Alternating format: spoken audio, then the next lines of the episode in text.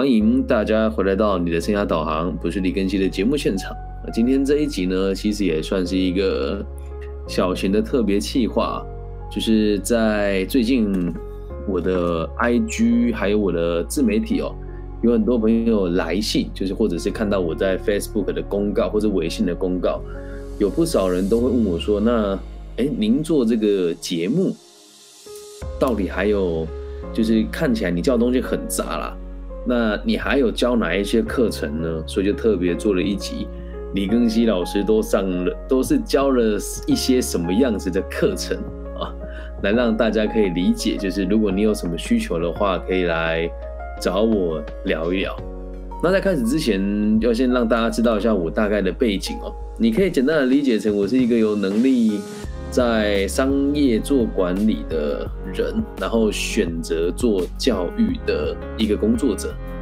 对，就是一个给予人家全新的概念，并且赋予人家信心的一种工作。如果你在这个我的节目里面问我教什么的话，我会这么回答你的。我先一个一个跟大家解释哦，我能够授课的内容大概有哪一些。那如果您是企业主，或者是您是这个企业中高阶，或者是您本身有这个学习的需求，听完这一集或许可以考虑看看，愿不愿意找我跟您一起合作。首先，第一个分享的内容叫做个体心理学，这是我最喜欢的内容。但我没有心理师的执照，所以进行的方式呢，会以我自己真实的人生经验，还有我遇到的一些事情，跟我阅读过的书，然后跟大家分享个体心理学是什么。对，这是第一个学问，叫个体心理学。那第二个呢，就是叫初等会计学。我在大学二大学二年级的时候，也就是在二十岁那一年，就开始在东海大学教初等会计学。所以你说要我教大家在两个小时之内看懂什么叫会计分录跟五大科目，这对我来讲是非常容易的。所以我第二个能够授课的内容叫个体心理学。那第三个其实是比较抽象一点，我个人认为抽象啊，毕竟是。比较实务的管理学，那为什么会教授管理学呢？我曾经在全世界最大的鞋厂担任人力资源的副管理师，那之后现在也在就读 EMBA 啊，所以对于管理学我有自己一套独特的见解。毕竟自己做的大部分人看到我都是做生涯规划，那其实生涯规划就是帮所谓的资本家找到适合的适合的员工，然后把员工培训成他想要的样貌。再交给企业去使用，那在这个过程当中会有很多我独独独特的想法跟看法，所以第三门的这个专业叫做管理学。那当然你要拿我跟大学的教授比，可能没有他们那么的学术；那我跟管顾公司比，可能我又没有他们那么的商业。但基本上从管理学角度出发，我的论点都是基。基根基于一本书，叫做《田与权力》，我会用比较全面式的方式跟大家分享公司该怎么管理，以及从资本主义的角度出发，我们的资本社会用什么样子的方式让员工一直当员工，让老板一直当老板。哦，就是第三个专业叫管理学。那第四个，我觉得有的人可能会认为比较八股，第四个就叫儒学啊。儒学其实就是我认为我学的还不算多，但是我会以这个《论语》的角度来带领大家思考，到底管理学跟所谓的东方文化的哲学之所以儒家能够集大成为一体的原因是为何？那另外一点是我做生涯规划的目的是希望能够让社会更安定，所以才会以这个去拜读儒儒家。呃，佛家、法家、道家的思想读完了之后，才发现，哎，儒学其实是我最喜欢的内容。所以第三，哎，第四个专业可以讲一些初步的儒学。那现在也会跟一些这个一贯道或者是佛道的这个道亲跟道友们做一些简单我在工作上或者生活上的智慧的分享。那儒学，我觉得跟佛学就可以放在一起啊。我奉持《金刚经》很多年了，但你真的要问我的话，我不是受宗教影响，而是受它其中的这个教义，然后找到我自己人生的价值哦。所以佛学也算是其中的一个，只是佛学讲的没有那么的深哦。比如说在邀请去的时候，他们有人会问我，老师，我要讲佛学该怎么讲才会更有趣啊？佛学是其中一个。然后接下来讲入世一点的哦，创业。我做过的事业其实蛮多的，那有一些是股份卖给别人呢，然后有一些是失败了啊。那现在如果真的问我身上有哪一些事业体的话，一个是和朋友合伙弄了一个殡葬公司，那还有我自己的协会正在试着商业化，以及在明年或后年会成立跟我的秘书长成立一个心理智商的智商所。哦，所以在创业道路上，我们做过太多太多事情，有太多成功的案例，也有太多失败的案例可以分享给大家。所以一二三四五，第六个是创业。那第七个我们讲的会是爱情啊，爱情的主题是相当的宽广啊。为什么讲它宽广呢？其实每一个爱情的问题哈，都可以独立出来一个。不一样的主题，比如说被劈腿啦、劈腿别人呐、离婚呐，或者是喜欢的人不喜欢我，或是我喜呃，或是喜欢我的人我不喜欢他。那之所以可以受爱情这样子的课程，原因也是因为呃，我们的这个思想的根基是架构在个体心理学之上，还有这个弗洛姆的爱的艺术的这两个学派来跟大家讲爱情是怎么一回事。那在年轻的时候，自己也花心过，也被劈腿过，也劈腿过别人。然后在婚姻关系，就是在婚姻婚姻里，刚才遇到的问题，我们也都遇到了。甚至是现在有了自己的 这个新的家庭，有了自己的这个新的关系，还是都可以非常的理想的与每一个重要的他人相处。所以在爱情的部分，我们也算是蛮有。说服力的，然后下个讲的就是沟通了。其实沟通这样子的课程，我个人认为其实也比较像个体心理学的一种。所以在最近这几年，如果有人邀请我讲什么职场沟通啦，或是面试的这个基本认知啦，或者是这个如何建立自己的这个沟通能力啊，我还是会以个体心理学的角度出发来上这一门课。一二三四五六七八，好，那再第九种。专业内容是试性测验，可能海外的朋友比较不知道，在台湾呢有非常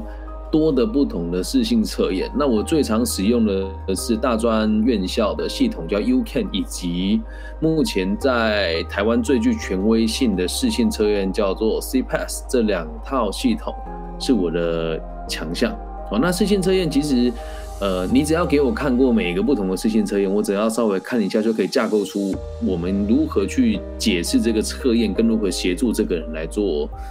未来的生涯规划。所以下一个专业是视线测验，然后再下一个就是大家比较容易理解我在做什么的，就是求职技巧。当在你的工作不顺利的被支遣了。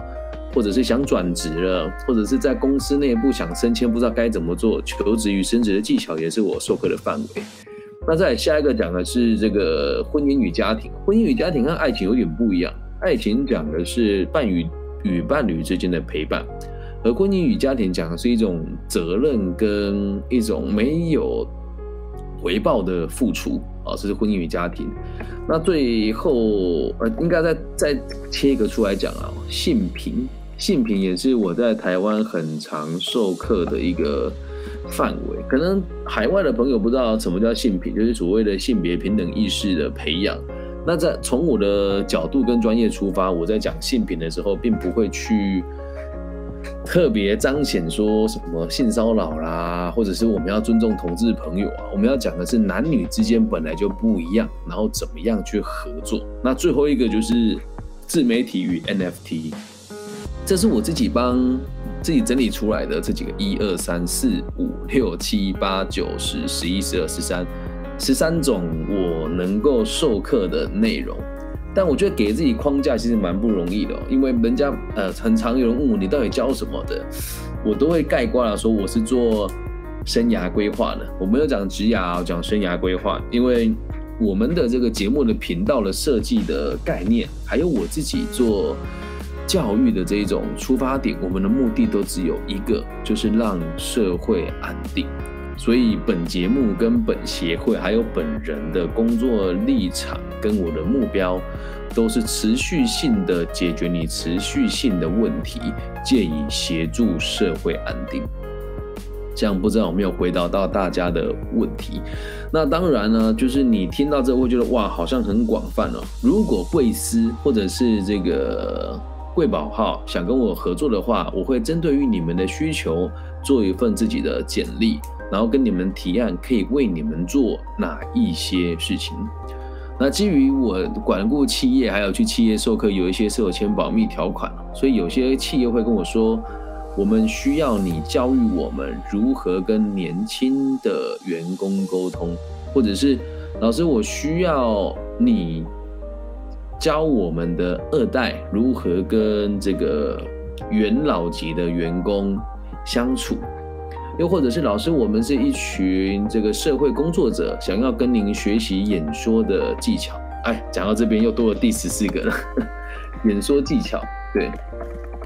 演说技巧培训啊，这个刚刚就忘记讲到了，